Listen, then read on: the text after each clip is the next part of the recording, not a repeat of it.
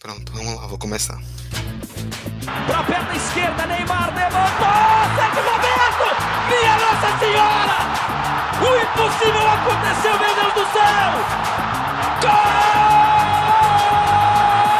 Fernando cruzou pra Paulinho, entrou na área, vai fazendo o domínio da bola, fez, botou no terreno, parou, prendeu, driblou o back, rolou pra trás, o Hernani, por Enis, emendou a guarda, é campeão! Pirlo, Pirlo, ancora Pirlo di tetto, tiro, gol! O James Milner na linha de fundo, cruzou na segunda trave, olha o gol do Lovren, gol! Que é sua, Tafarel, partiu, bateu, acabou, acabou, acabou, é tetra, é tetra! 45 de acréscimo. Libertadores!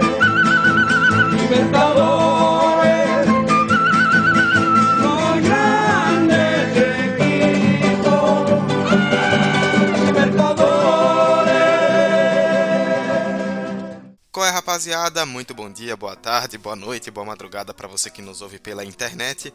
No aro 45 de acréscimo de número 35. E hoje o tema é Copa Libertadores. A gente vai falar dessa competição que amamos e odiamos ao mesmo tempo. Vamos falar do mata-mata da Libertadores. As oitavas de final vão começar. Esse podcast está sendo gravado na terça-feira, dia 16, para ser publicado na quarta, dia 17. As oitavas só começam na outra terça, dia 23 de julho. Mas como na hora da gravação vai ter jogo, ele vai ser publicado durante outros jogos, quem ouvir depois vai acabar perdendo. Então a gente grava uma semana antes para que você já possa ouvir com antecedência e se inteirar bem do que vai acontecer aí no mata-mata da Libertadores.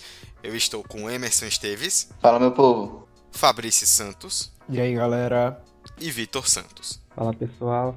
A gente vai falar dos seis confrontos de times brasileiros. Tem seis brasileiros nas oitavas de final, cada um deles em um confronto diferente. O Cruzeiro vai enfrentar o River Plate, o Atlético Paranaense pega o Boca Juniors, o Palmeiras pega o Godoy Cruz e ainda tem Grêmio e Libertar, Flamengo e Emelec, Internacional e Nacional do Uruguai. A gente separou por blocos, né, dois blocos, cada bloco com três confrontos, de acordo com as campanhas dos brasileiros na primeira fase. Então, os três melhores brasileiros da primeira fase, que foram também os três melhores do geral na competição, Palmeiras, Cruzeiro e Internacional, vem no primeiro bloco. E no segundo a gente fala dos outros três: Flamengo, Grêmio e Atlético Paranaense. Então vamos lá que a partir de agora tem muito debate, muita informação, muita opinião para você se inteirar aí sobre as oitavas de final da Copa Libertadores. Primeiro tempo. Bom, vamos começar então com o Palmeiras, que enfrenta o Godoy Cruz. Palmeiras que foi o melhor time da primeira fase da Libertadores, com cinco vitórias e uma derrota em seis jogos, 15 pontos no grupo F, passou muito bem em primeiro. E vai enfrentar o Godoy Cruz, que foi só o segundo pior time, né, dos que se classificaram. Só o Emelec foi pior do que o Godoy Cruz entre os segundos colocados. Emerson, você que tem bastante lugar de falar aí para falar de Palmeiras, eu começo com você. É, não imagino nada além de uma classificação do Palmeiras, ou a princípio parece bem provável que o Palmeiras não se classifique nesse confronto, não é verdade? Verdade, Dudu. Eu acho que o Palmeiras é muito favorito. Inclusive para vencer os dois jogos, tanto na Argentina quanto no Brasil. O Palmeiras tem mais time, é, mais elenco, é, tem um trabalho mais consistente, é atual líder do Brasileirão.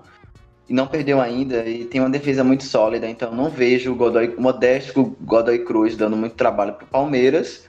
Eu acho que talvez na Argentina dê uma dificuldade, mas no Brasil, acho que em São Paulo, eu não vejo é, o time argentino dando tanto sustos. Enfim, eu acho que o Palmeiras vai mostrar superioridade dentro do campo. Não, não imagino nada fora desse cenário. E é isso, é classificação para os paulistas. Não, é um confronto que eu não vejo uma zebra pintando, pintando sabe? É, Fabrício e Vitor, agora passando para vocês para a gente bater uma bola. É, a gente já citou os outros confrontos, ainda vamos falar deles mais detalhadamente daqui para frente. Mas é difícil imaginar algum outro jogo em que um time brasileiro desses seis seja tão favorito como esse do Palmeiras, né? A princípio, não dá para ver o Godoy Cruz ameaçando tanto essa possível classificação do Palmeiras. Sim, concordo. O Palmeiras não é o único brasileiro que é favorito no seu confronto, na competição. Porém, eu acho que é o que tem, com certeza, a maior distância, né? Não só por questão de elenco, por questão de momento, por questão de tradição. Assim, você olha pro confronto, você olha pro confronto e não consegue imaginar um cenário diferente que não seja o Palmeiras passando com a larga vantagem, né? Como o Emerson disse mesmo, ganhando o jogo de fora e ganhando o jogo em casa. É um cenário muito positivo, né, pro Palmeiras, porque não há irregularidade no time. O time vem numa consistência de jogos, é, vem numa regularidade de resultados absurda. E por mais que alguns venham a criticar que ah, o time às vezes dá um vacilo acaba empatando fora de casa, dentro de casa, eu acho que a vantagem, a ampla vantagem que o Palmeiras tem do Godoy Cruz de favoritismo de elenco, de jogo em si, é muito grande. E eu acho que esses mínimos detalhes pequenos que muitos julgam o Palmeiras ter, acho que aí acaba não entrando para esse jogo em específico. É, oitavas, é, início de mata-mata e o Palmeiras acabou tendo uma baita sorte, né? Esse ano a Libertadores mudou o formato, né, de sorteio. Antes era o melhor primeiro que enfrentava o pior segundo, o segundo melhor primeiro enfrentava o segundo pior segundo, etc.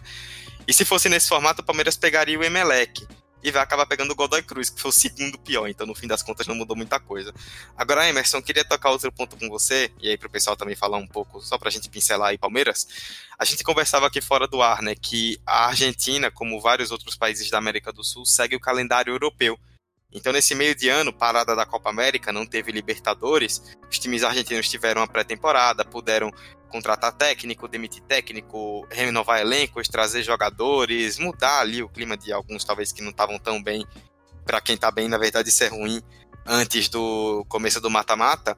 E aí eu queria saber se essa mudança de ares, de mudança de uma temporada para outra, pode trazer algum tipo de perigo para o Palmeiras ou mesmo assim, risco muito pequeno de eliminação? Olha, cara, eu não vejo essa, essa diferença absurda, porque a gente acabou tendo meio que uma mini pré-temporada também no meio do ano, né? Com a Copa América e com o Campeonato Brasileiro parando. Então os times também tiveram esse tempo de reforçar elenco, de mudar técnico se fosse necessário. Enfim, tempo de treinamento houve.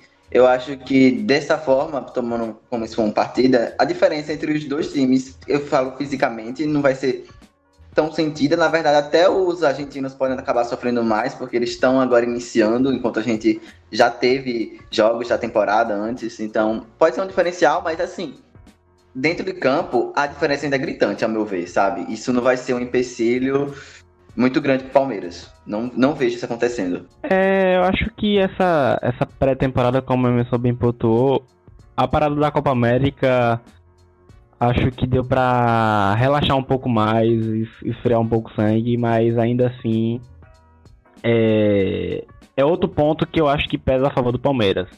O, os times brasileiros ainda vieram numa, numa velocidade diferente, vem numa velocidade diferente de jogo, de ritmo, vai chegar semana que vem diferente do que o Godoy Cruz, que vai ter os primeiros jogos ainda essa semana pelo Campeonato Argentino.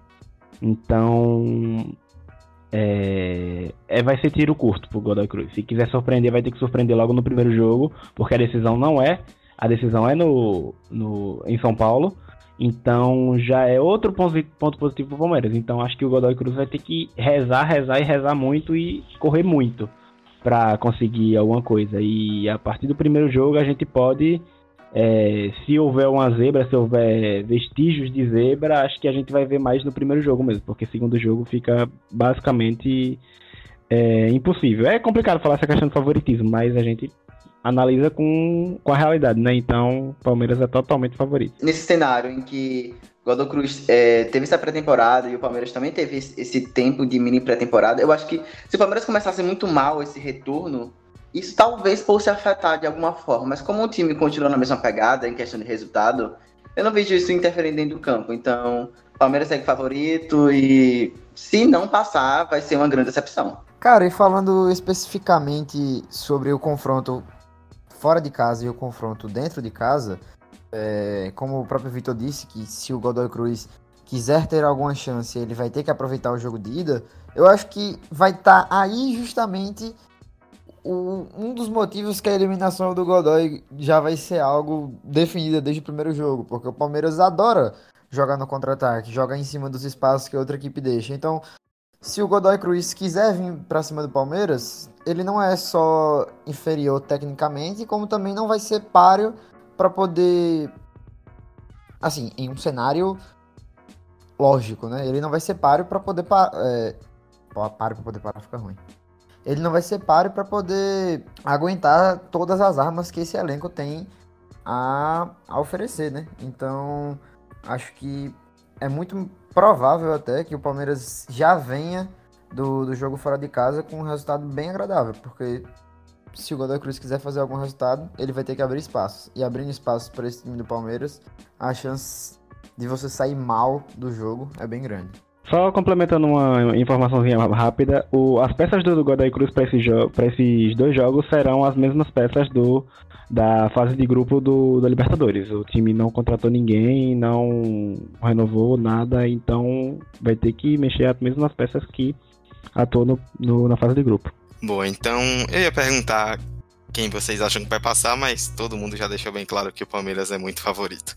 Próximo jogo é também brasileiros e argentinos, mas agora muito mais difícil, né? O Cruzeiro, que foi o segundo melhor time da primeira fase, não deu sorte no sorteio e vai pegar o River Plate, atual campeão da Libertadores, tetracampeão da América, é um confronto muito pesado, muito difícil, de muita camisa. É, Fabrício, eu vou jogar logo para você e aí a gente vai passando pro pessoal. É o pior confronto entre todos os brasileiros? É, e qual é a chance do Cruzeiro de se classificar diante de um adversário tão forte? Cara, eu acho que mais uma vez, dentro da temporada, o Cruzeiro vai ter que provar o seu valor. Agora que a gente acabou de voltar da parada da Copa América, o time já deu uma ótima resposta, né? Goleou o maior rival. Mas em seguida já teve outro jogo tendo muitas complicações contra o Botafogo. Então, assim, eu não acho que o problema do confronto seja tanto o adversário. Porque na final da Recopa, a gente viu um River Plate que teve muitas vulnerabilidades. Né? Foi um time que por muito pouco não saiu daqui de Curitiba goleado, né? O Atlético Paranaense teve muitas chances e não soube aproveitar. E por muito pouco também o título não foi decidido nos pênaltis, né? O, o River Plate ganhou 3 a 0, mas dois gols foram feitos nos acréscimos. Já no momento ali, né, de total desorganização do Atlético Paranaense. Então, eu vejo que o Cruzeiro tem sim chances se jogar como o Cruzeiro que a gente viu na Copa do Brasil no passado, como o Cruzeiro também, que mesmo eliminado da Libertadores, também fez uma boa campanha. Sabe? O time do River Plate é bom, tem sim que respeitar muito atual campeão da Libertadores, atual campeão da Recopa, né? É um time que tem armas facilmente que, que coloca entre os melhores elencos do continente, mas assim, o Cruzeiro também é um grande time, tem um grande treinador e sabe jogar esse tipo de jogo. Então, eu acho que vai ser mais um teste contra eles mesmos do que o adversário, sabe? Claro, é um adversário forte, mas o time, quando se propõe a jogar um mata-mata da forma deles, é um adversário bem chatinho. E é totalmente isso, em resumo, o que o Fabrício falou, né? Porque o River não, não tá mais aquele River que a gente espera, mas óbvio tem o peso da camisa importante. E tem outro fator também que pode ser a favor do Cruzeiro. O Lucas Prato talvez não jogue o primeiro jogo, tá com a lesão.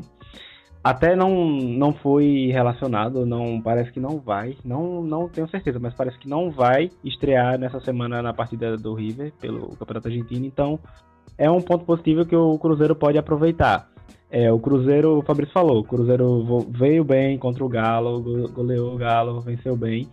Mas logo depois encarou um Botafogo e mostrou muita fraqueza. Mostrou uma zaga lenta, mostrou, mostrou um time que depende muito do brilho ali do meio-campo do Thiago Neves para poder fazer alguma coisa. Então, é, o Cruzeiro caiu muito de produção. Não é mais aquele Cruzeiro dos primeiros jogos invictos no, na fase de grupo. O time não terminou invicto, mas é, começou muito bem o grupo e não é mais esse time. Mudou muito, mudou muito o espírito Acho que mais o psicológico. Não sei se tem a ver com é, os fatores extracampo, né? Por conta de toda a treta que tá rolando agora com a diretoria do Cruzeiro e etc. Mas é um Cruzeiro diferenciado. E é um, um confronto muito difícil de apontar um, um apontar quem vai classificar com, com algum favoritismo. Não há favoritismo. Pronto, é, Vitor falou desse fator extracampo e Fabrício falou do adversário maior do Cruzeiro ser mais ou menos ele mesmo. Eu acho que esse fator extracampo sim influencia esse, todo esse embrolho judicial, toda essa situação política, econômica que o clube passa. acaba querendo não refletindo dentro do campo, para mim é sem dúvida. É, o clube acabou ganhando uma, uma respirada depois da goleada com o Atlético, que deve confirmar, eu acho, a classificação na Copa do Brasil. Isso é um alívio. Mas, assim, o desempenho no Campeonato Brasileiro tem sido pífio, vamos, vamos comentar, tem sido muito abaixo do que a gente esperava do Cruzeiro. Então, ao meu ver, o confronto tem um favoritismo, assim, levemente pro lado do River Plate. River Plate, como, como o Fabrício falou, é um time calejado, é um time vencedor, um time super experiente, assim como o Cruzeiro é, mas o momento do River Plate ainda é melhor. Enfim, ao meu ver, River Plate levemente favorito, mas um Cruzeiro que, se souber conciliar toda a situação de extracampo muito bem e retomar, e como o time tem feito, aliás, com esse retorno é, do Brasileirão, tentar uma regularidade melhor, maior, eu acho que pode ter chances, mas ao meu ver, River Plate um pouquinho favorito. É, esse último gancho que vocês me deram foi muito bom, né? Que é a questão do extra-campo. Eu conversava com alguns amigos torcedores cruzeirenses, né? Pra pegar algumas opiniões antes desse episódio. Inclusive, quero mandar um abraço aqui pro Gabriel, que tá ouvindo esse episódio também. É, eles me falavam, né, que existe uma certa desconfiança por conta de tudo que está acontecendo no extracampo, todas as denúncias pra, que estão acometendo a diretoria do Cruzeiro, e também pelo que Emerson falou do desempenho ruim no Campeonato Brasileiro. Mas isso é muito estranho, porque o Cruzeiro é um time que está conseguindo alternar, e nessa parada para a Copa América já mostrou isso.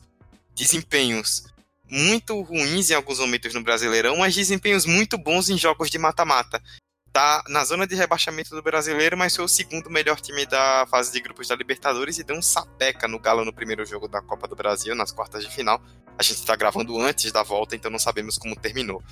E aí eu queria que algum de vocês pudesse falar, pra gente pincelar Cruzeiro, né? Sobre essa discrepância de desempenhos. Então, mesmo com o time indo bem no brasileiro, não dá para cravar que o time vai mal na Libertadores. Até porque são competições muito diferentes, né? Como você falou, o time consegue um bom desempenho e consegue uma certa regularidade em campeonatos tiro curto, de mata-mata, Copa do Brasil é um exemplo, da própria Libertadores é um exemplo, mas quando você pede uma regularidade, uma regularidade maior, quando você pede um time mais acertado lá atrás e em, em frente, o time acaba pecando e acaba deixando a desejar. Assim, como eu falei, a minha fala, eu acho, como eu falei, minha fala, que é redundante. Como eu disse antes, é, se conseguir conciliar esse, esse fator extracampo. O time talento tem. Eu não sei o que acontece quando pede assim uma regularidade, quando o time tem que encaixar em jogos mais complicados. É, e isso vai ser um pré-requisito que vai ser exigido contra, contra o River Plate, sabe? Essa regularidade dos dois jogos. Enfim, eu acho que, como eu falei, River Plate ainda é um pouco favorito, mas o Cruzeiro tem peças muito boas, tem um time encorpado, mesmo não tendo resultados como a gente esperava que tivesse, mas dois times fortes, velho. Então, mais favoritismo ainda pro River Plate. Fator Mineirão pode classificar o Cruzeiro, eu acho. Se eu acho que o segundo jogo no Mineirão pode ajudar bastante o Cruzeiro. É...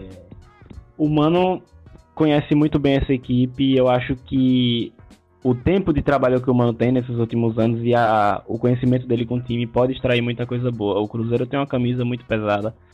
O Cruzeiro pode aproveitar muito bem dessa fragilidade do River Plate em um minuto de jogo e acabar conseguindo a classificação. É...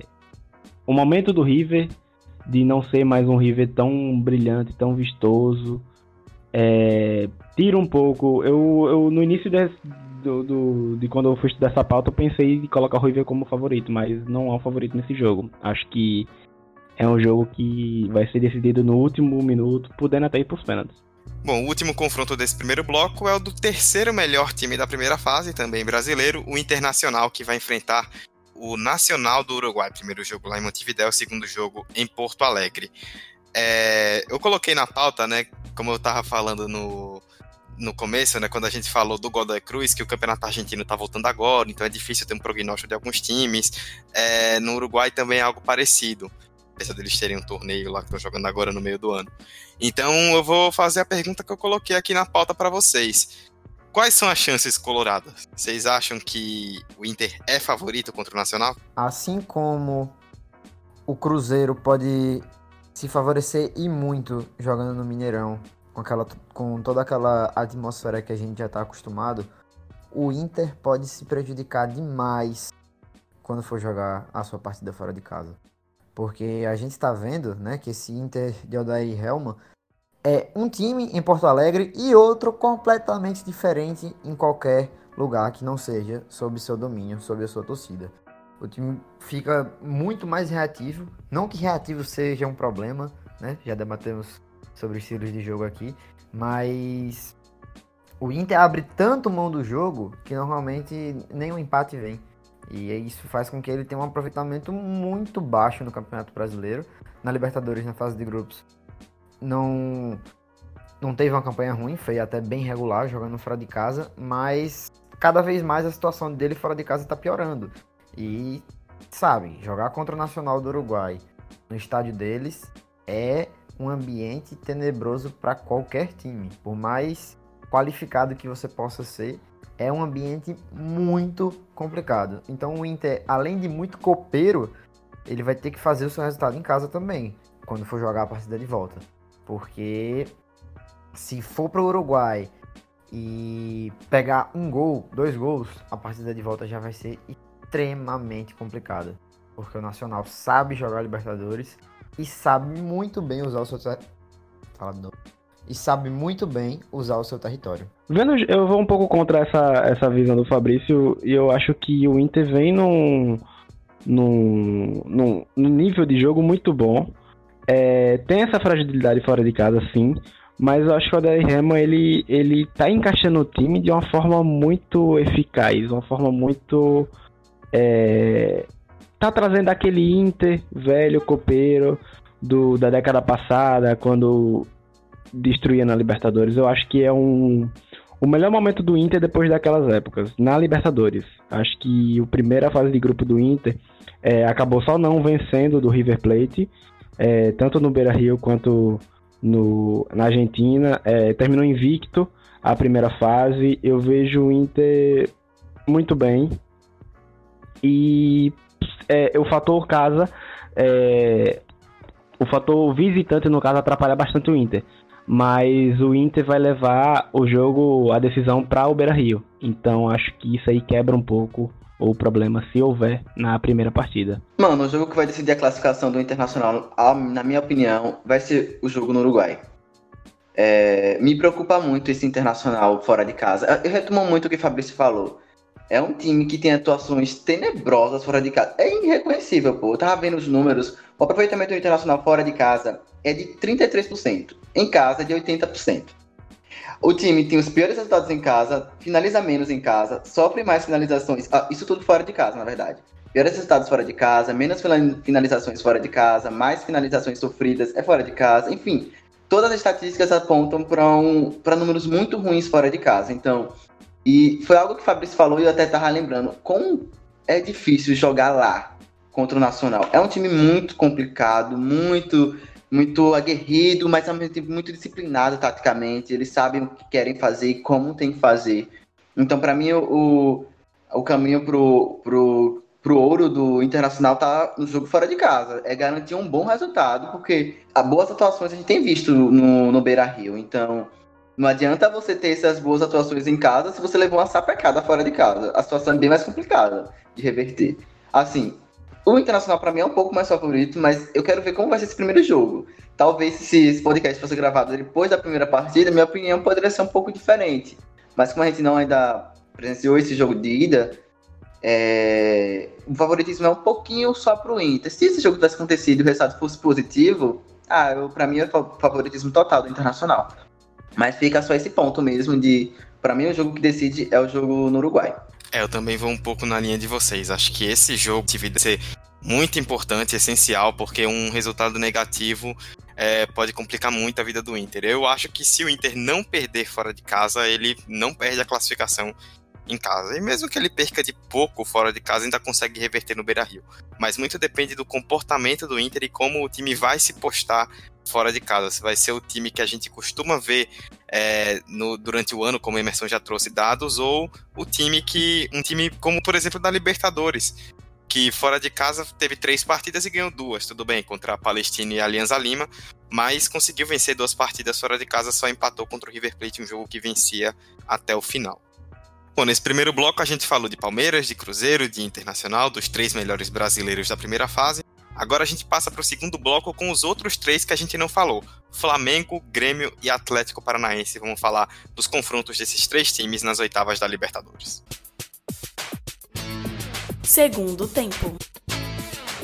Segundo bloco agora para falar dos jogos de Flamengo, Grêmio e Atlético Paranaense nas oitavas da Libertadores. Vamos começar com o Flamengo, que foi o pior entre os brasileiros que se classificaram em primeiros nos seus grupos.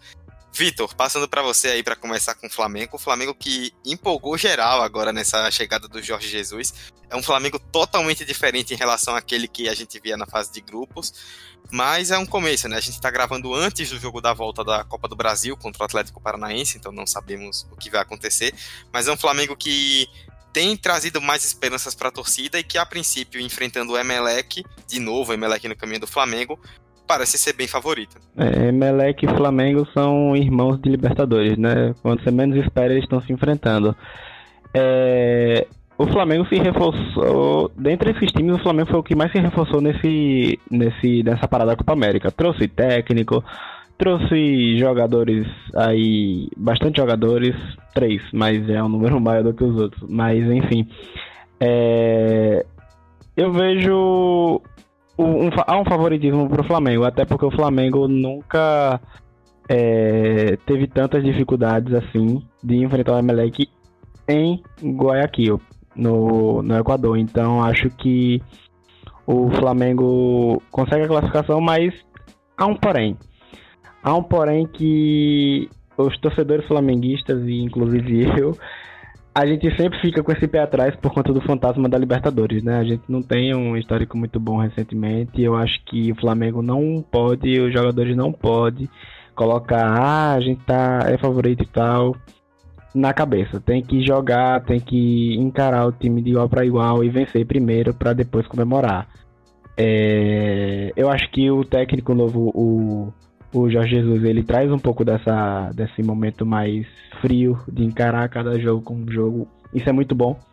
Isso dá esperança e isso aumenta o favoritismo.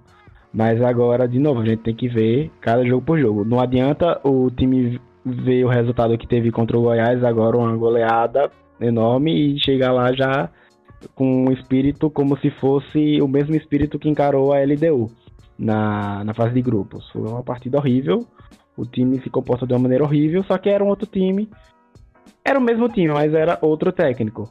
Mas era a mesma base de jogadores que vai enfrentar o Melec agora. Então tem que haver essa mudança de postura fora de casa e na Libertadores. Pois é, Vitor, você tocou num ponto que eu queria jogar para o Emerson e depois para o Fabrício para a gente seguir. É, você falou da questão do histórico do Flamengo na Libertadores. Né? Nos últimos anos, principalmente, o Flamengo tem acumulado várias decepções no torneio continental. Quando parece que a coisa vai andar, não anda. E aí eu quero passar para vocês isso, começando com você, Emerson. É, esse histórico, você acha, agora em um momento diferente, com o elenco reforçado, com o Jorge Jesus chegando com moral, esse histórico ainda pode pesar ou você acha que Jesus salva o Flamengo? Se você não fizesse esse trocadilho, não seria você, sinceramente. E enquanto você tava falando, velho, eu tava pensando em, em uma parada que os torcedores do, que eu conheço do Flamengo sempre falam, uns amigos próximos, que o Flamengo lotou jogo decisivo da Libertadores, o vexame vem. Assim, eu não acho que isso vai acontecer dessa vez. Eu acho que esse histórico negativo não vai influenciar tanto, talvez influencie mais o extracampo entre a torcida, entre a gozação entre as torcidas, na conversa de bar, talvez acabe influenciando, mas dentro do campo eu não vejo isso acontecendo. É, analisando assim friamente, o Flamengo é muito mais time, muito mais time que o Emelec. E como o Vitor falou, não tem tantas dificuldades assim, normalmente de jogar lá, lá, no Equador. Eu vejo conseguindo um bom resultado já lá. E é isso, eu acho que não vai influenciar e ainda.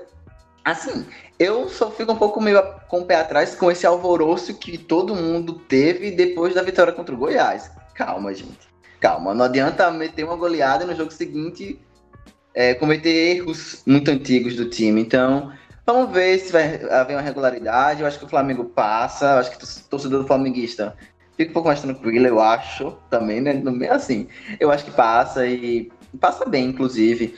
Mano, se, se, se o Flamengo for eliminado mais uma vez nas oitavas de final e sendo muito favorito, eu vou ficar muito decepcionado, sabe? Pelo menos dessa vez eu tô imaginando o Flamengo muito mais favorito e muito mais forte. Eu acho que essa parada para a Copa, pra Copa América ajudou bastante o time.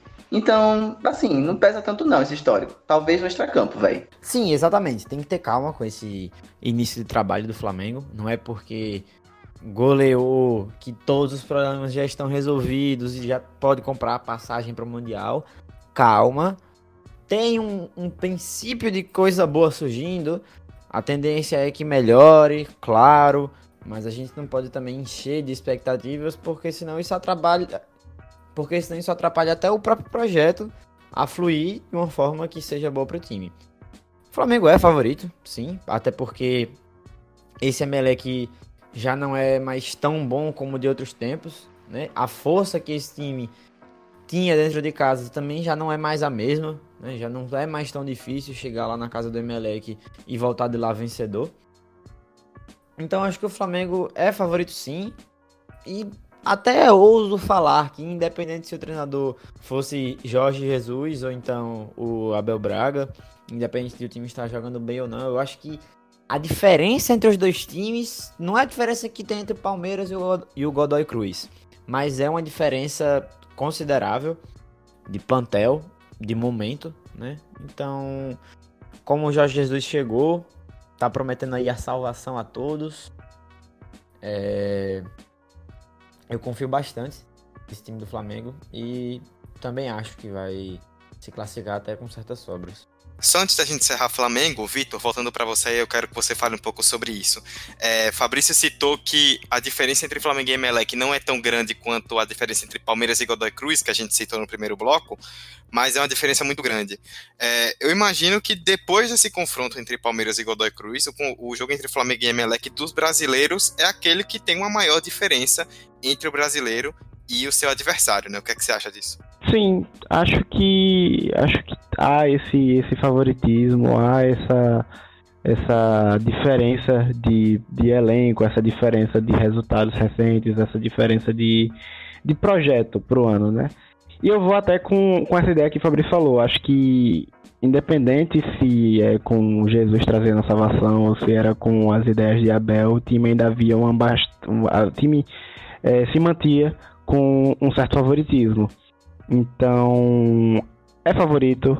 É, deu sorte agora e acho que para os torcedores do Flamengo e até eu dizendo alívio das oitavas de finais ao menos a expectativa tá que a gente vai passar esse ano Bom, vocês falaram aí de Jesus trazendo a salvação para o Flamengo. Quem parece que está precisando de um pouco de salvação é o Grêmio. A gente entra agora nos dois times brasileiros que ficaram na segunda colocação de seus grupos.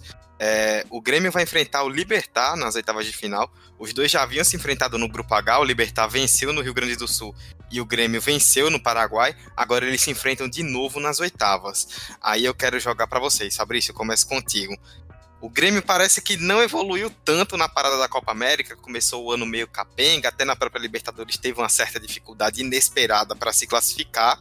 Vai ser um grande teste de fogo para o que o Grêmio vai ser capaz de mostrar até o final dessa temporada. Irei citar Renato Gaúcho para opinar sobre o tricolor. Calma, calma.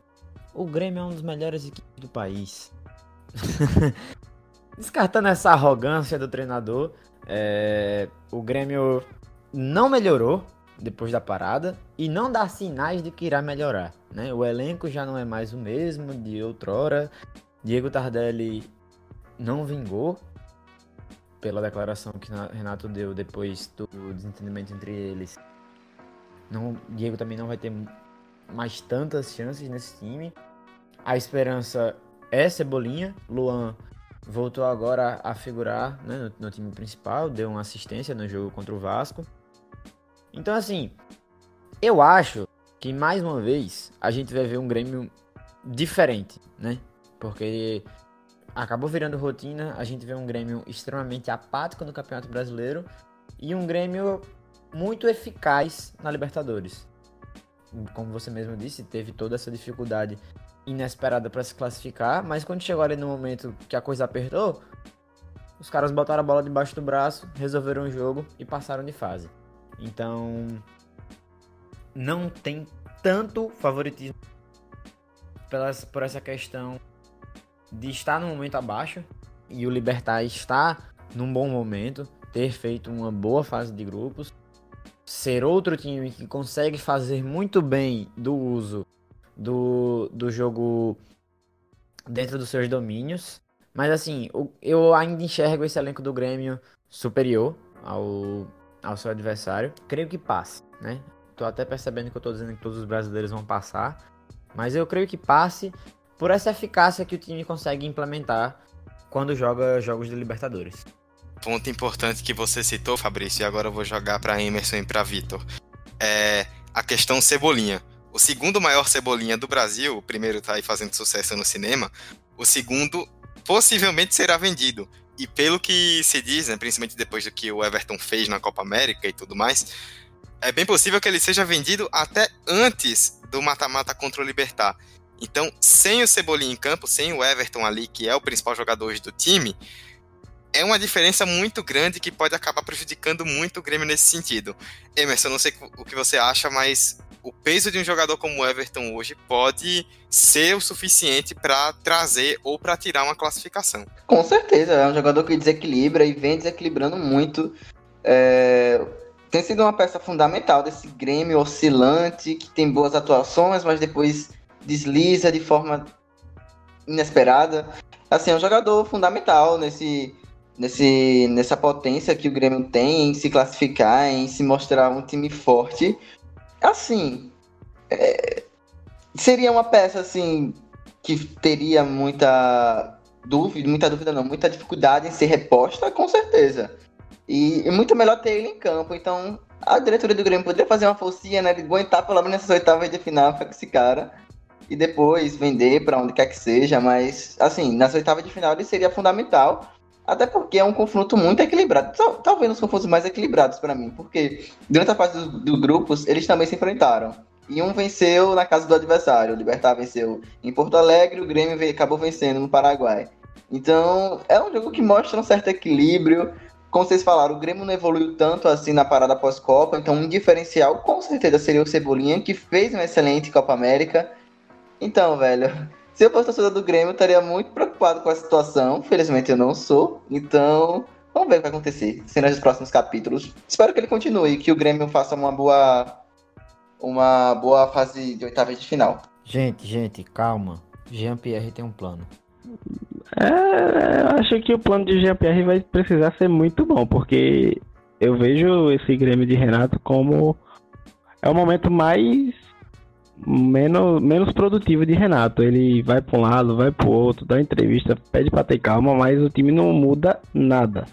E, e, e eu concordo com essa questão do Cebolinha ser o cara que desconcerte e que resolve as coisas.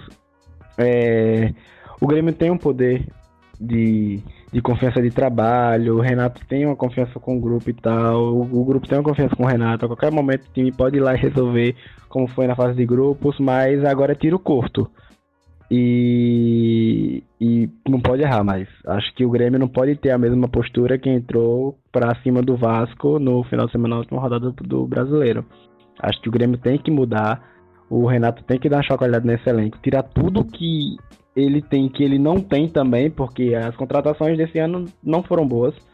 É, o Tardelli não vingou, o Viseu também não vingou, até outros jogadores que chegaram só para compor o time também não estão vingando, o caso do Rômulo. Então acho que tem que dar uma chacoalhada e tirar leite de pedra, porque tá, tá, tá, tá complicado. Mas é, para os esperançosos, olhando para o lado positivo, tem Renato e e Renato tem aquela magiazinha que a gente não, não gosta de duvidar nada com que esse cara aqui. Agora tem estátua, né? Pode, pode, pode fazer aí com esse time.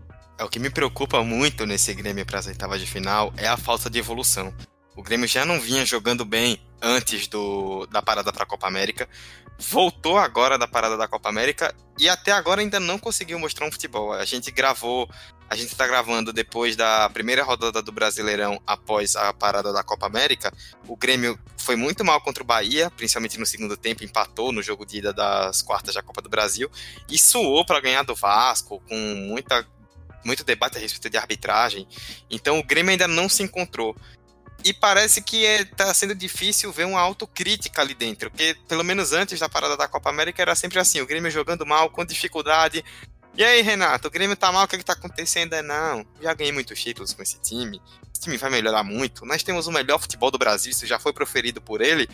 Mas o Grêmio não tá mostrando isso. Tem uma dificuldade grande de elenco quando o Grêmio precisa rodar peças. Não se encontra. E aí a minha grande preocupação com a provável saída do Cebolinha era uma situação um pouco parecida do Cruzeiro, mal é, no, nos pontos corridos, mas um pouco melhor no mata-mata. Mas o Cruzeiro, pelo menos agora na volta da Copa América, em algum momento em mata-mata contra o Atlético, já mostrou um bom futebol. O Grêmio nem isso. Me preocupa muito isso. O time varia pouco, é sempre o mesmo esquema, sempre a mesma estratégia, a estratégia de jogo. Quando precisa variar, varia mal. Os atletas que estão saindo do banco não estão resolvendo, até alguns titulares. O Diego Tardelli não está conseguindo resolver. O Luan está é, entrando com lesão, fazendo um ano muito abaixo. É, então, é uma situação difícil do Grêmio. Eu já fui mais esperançoso com esse time. Agora, eu confesso que estou com o pé muito atrás, ainda mais porque o Libertar é um time muito bom, bem subestimado. A decisão vai ser no Paraguai, diferente dos outros times que a gente já citou. O Grêmio precisa fazer um bom resultado em casa. Porque se não se encontrar na arena, se apoiar só nessa alma copeira e no histórico de títulos vai ser difícil. Vai precisar mostrar um futebol que até agora mostrou muito pouco em 2019. Respira, Tutu. Respira, respira. Tá, mas quem é o favorito? Falou tanto aí, quem vai passar? Quem você acha que vai passar? Tô calmíssimo. Eu vou ficar em cima do muro, meu amei. Quem diria que Fernandinho e Ramiro faziam, fariam falta esse time? Pois é, né? Pois é. Só faltou, só faltou tocar um, um rap do solitário aí, de tanta tristeza nesse comentário. Diga aí, pô. Tô meio desesperançoso. Mas enfim, vamos lá. Pra gente fechar os confrontos, vamos falar do Atlético, do Atlético Paranaense, que vai enfrentar o Boca Juniors. Que coisa bizarra, né? O Atlético, até o finalzinho do último jogo contra o Boca, na, na fase de grupos, estava garantida a primeira colocação, e aí ficou em segundo por um gol tomado no final e vai pegar justamente o próprio Boca nas oitavas de final. O Boca que foi finalista da edição passada.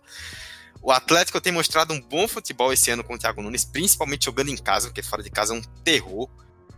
Mas agora vai ter que se superar para enfrentar um Boca que é muito forte, principalmente na bomboneira, Fabrício. Cara, se a notícia que saiu hoje se concretizar, não, não quero falar que vai ser o fator determinante para a eliminação do Atlético, mas tá praticamente cravado que De Rossi vai ser o mais novo jogador do Boca Juniors, o que vai elevar num nível absurdo a qualidade desse meio-campo do Boca Juniors. Claro, não é o Boca que chegou na final da Libertadores do ano passado, né? Não tem mais tanto como eu posso dizer, é, não é o mesmo time, então não imprime mais tanta dificuldade aos seus adversários. E como você mesmo disse, por muito pouco o Atlético Paranaense não foi o líder do grupo, né? É... Acho que os confrontos entre os times foram equilibrados, mas o Atlético Paranaense soube jogar muito bem os jogos. Foi um pouco prejudicado pela arbitragem no jogo lá na Bomboneira. E assim, é ver se esse time do Atlético Paranaense vai novamente trazer aquele espírito que a gente viu na Sul-Americana e aprender a jogar fora de casa, porque se ficar do jeito que tá em casa é completamente dominante, mas nem sempre aproveita as chances que tem e acaba não criando tanta vantagem. E chega fora, acaba sendo um time vulnerável, vai ficar bem difícil, porque a gente tá cansado de ver time brasileiro que é superior tecnicamente, que é superior dentro do jogo, tem mas, mas acaba perdendo no mental, acaba perdendo porque os times argentinos são muito mais acostumados a ganhar esse tipo de jogo. Acho que é um, um confronto 50-50, não consigo determinar um favorito, né? Porque é algo muito situacional, é algo é, a ver como o Atlético Paranaense vai se portar jogando fora de casa, a ver como o Boca vai chegar para jogar aqui na Arena da Baixada, se vai tomar muitos gols, se não vai tomar gol, né? Então é algo muito situacional a, a ver até onde esses times vão conseguir fazer alguma coisa dentro dos 180 minutos. Acho que é um confronto muito 50-50 e não me surpreenderia em nada se fosse definido nos pênaltis. É, os dois times estão com muitos prós e contras, né? Tipo, o próprio Teves deu declaração que o Boca não vive uma fase das melhores é, internamente. É, mas é o Boca Juniors, gente. É o time que, mesmo fazendo uma péssima partida com amplo domínio do Atlético Paranaense, do próprio Atlético no, no, na fase de grupos, sim, porque esse time já se enfrentado na fase de grupos, e isso é uma coisa que me incomoda muito, como é bom, mas enfim. É, eu vejo que é o que o Fabrício falou, é 50-50. O Atlético vive uma fase muito boa dentro de casa. Você olha para o Atlético dentro de casa e fala: caramba, é o melhor momento do século no time. É um time que conquistou é, a. Meu Deus, sumiu o nome da competição, meu Deus. Sul-Americana. Oh, meu Deus. É. Você olha pro time que joga casa e fala o melhor técnico, o melhor atlético, atlético do século. É o time que conquistou a Sul-Americana, venceu muito bem, tem amplo domínio, mas pode vacilar e se vacilar, o Boca Juniors não gosta de, de corpo mole na bombadeira, não. Claro que tem essa questão da arbitragem que sempre é chato, chato falar sempre sobre isso, mas é, tem essa outra questão também do The Ross que o Fabrício falou, então vamos. É, tá muito 50-50. Só que.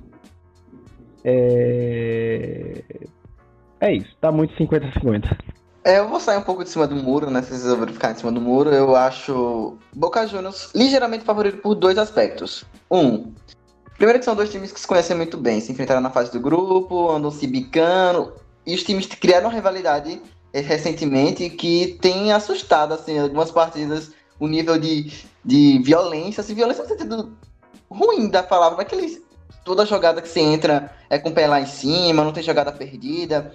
Atlético Paranaense e Boca Juniors tem, tem protagonizado jogos desse tipo.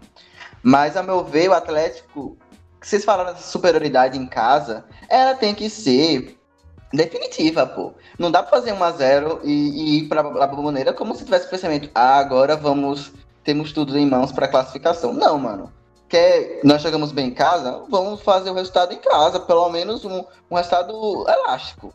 No mínimo. Para mim, na minha visão, para o Atlético classificar, tem que fazer um baita resultado na Arena da Baixada. E aí, na Bomboneira, vai ser outra história. E o segundo ponto é a parte mental, inclusive o Fabrício acabou tocando. É uma parte que a gente, nós times brasileiros como um todo, estamos muito atrás dos nossos, nossos irmãos. Muito atrás dos argentinos, dos uruguaios, dos paraguaios, dos, muito atrás, a gente acaba perdendo a cabeça muito mais fácil, o que acaba acarretando em expulsões, cartões amarelos, jogo mais pegado, jogo mais físico e um jogo muito menos vistoso. Só, se em algum dado momento o Atlético cair nesse jogo do, do Boca Juniors, não digo que vai ser algo um artifício que eles vão usar para toda a partida, mas se, se eles tiverem com o jogo a favor na boboneira, eles vão usar. Então, cabe ao time ter esse jogo mental muito bem estabelecido. Então é isso. Os dois, os dois fatores que, para mim, corroboram o Boca ser um pouco mais favorito é, além desses dois times se conhecerem muito bem, é, o Atlético precisa fazer esse jogo. Se o Atlético não fazer esse jogo em casa, o resultado em casa vai complicar.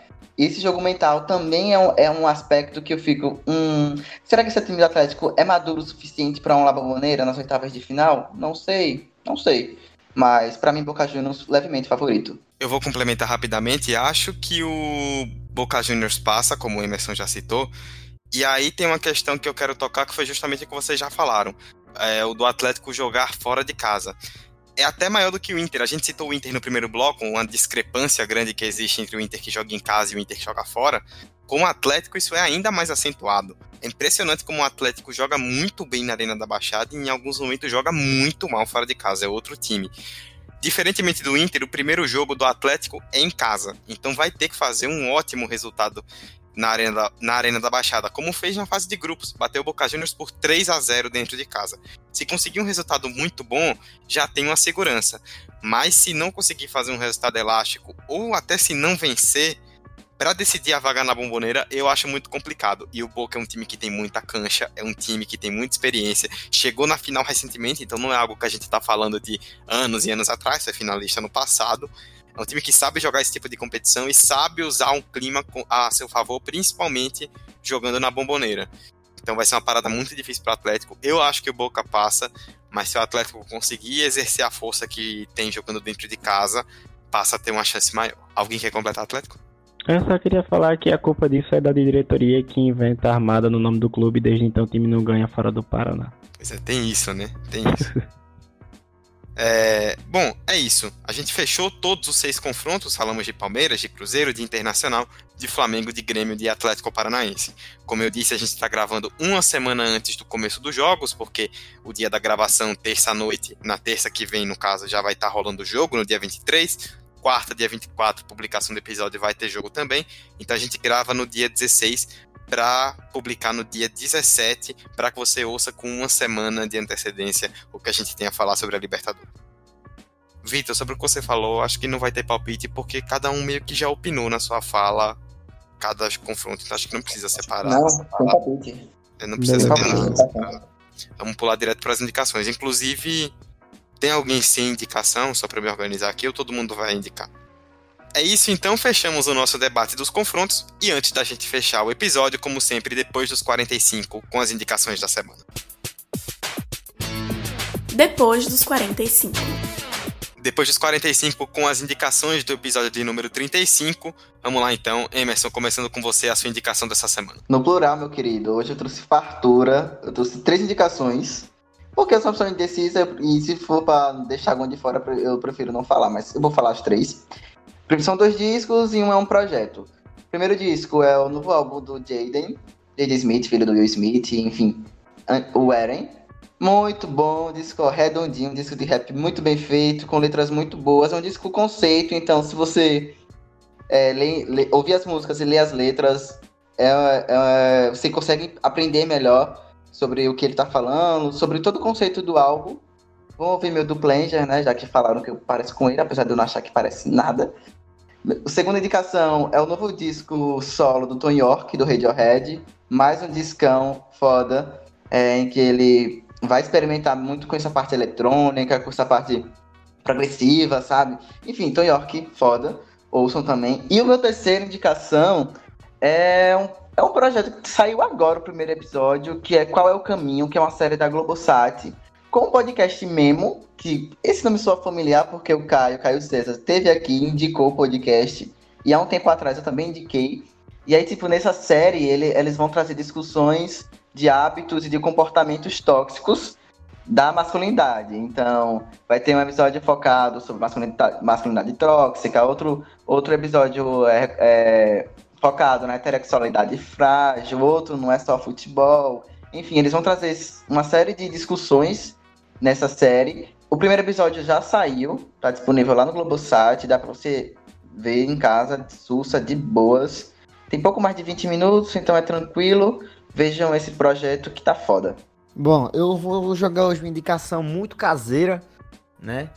É... Eu vou indicar a nossos queridos ouvintes o Portal Contexto, né?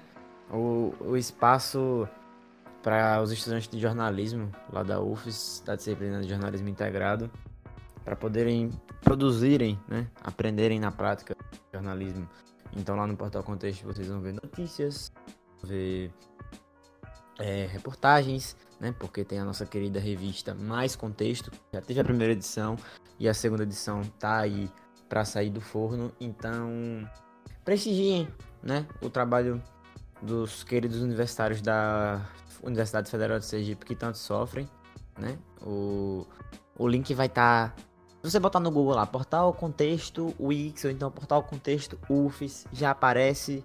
Você vai gostar, parada bem feita, tem coisa factual, tem coisa já também pra dar uma pensada, né? Principalmente na revista, tem umas paradas mais profundas, enfim, o trabalho tá bacana, não só visualmente, como a parte textual, e é isso. Dei uma moral lá Bom, eu vou de Netflix, eu vou indicar a terceira temporada de Stranger Things.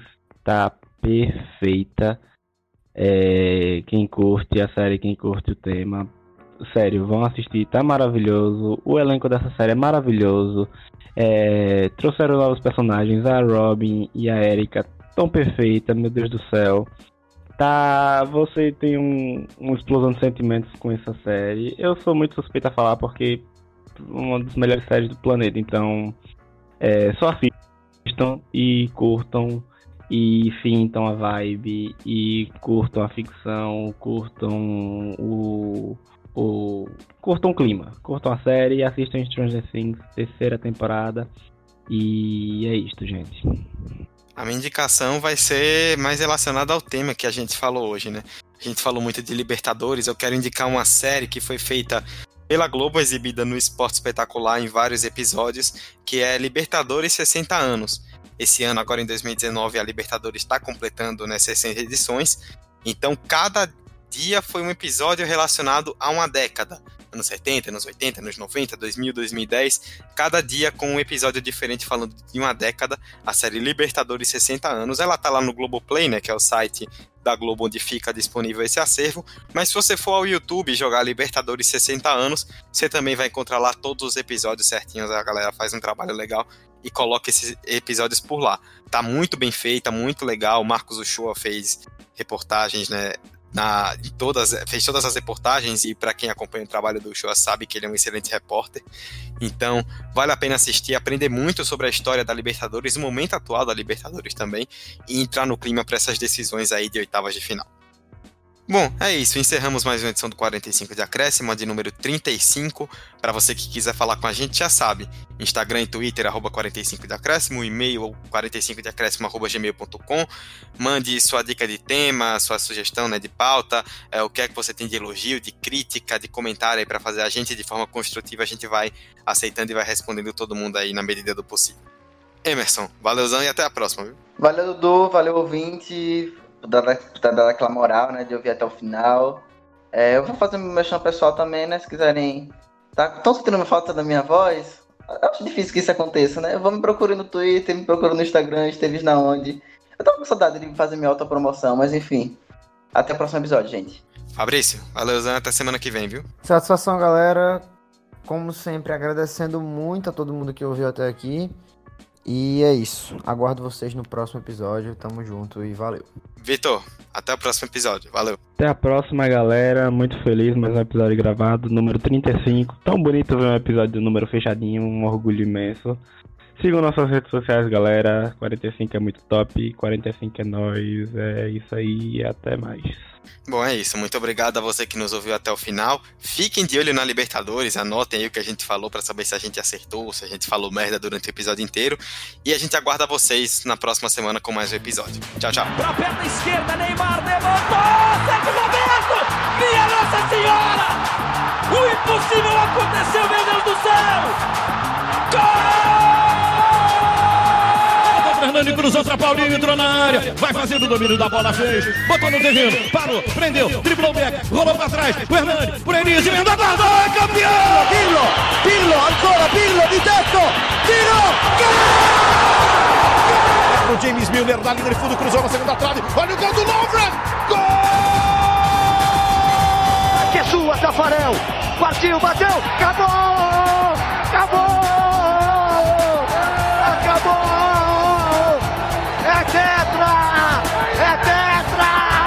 45 de acréscimo. E se fosse no formato antigo, o Palmeiras pegaria justamente o próprio Godoy Cruz, que foi o segundo pior segundo, e o Palmeiras. Na verdade, não, o Palmeiras. Eita, pera, errei bruscamente aqui. Volta. Pegaria o Emelec, não? É, pegaria o Emelec. Eu tô. Não fumei bosta agora aqui. Bom, esse ano a Libertadores fum. Pera.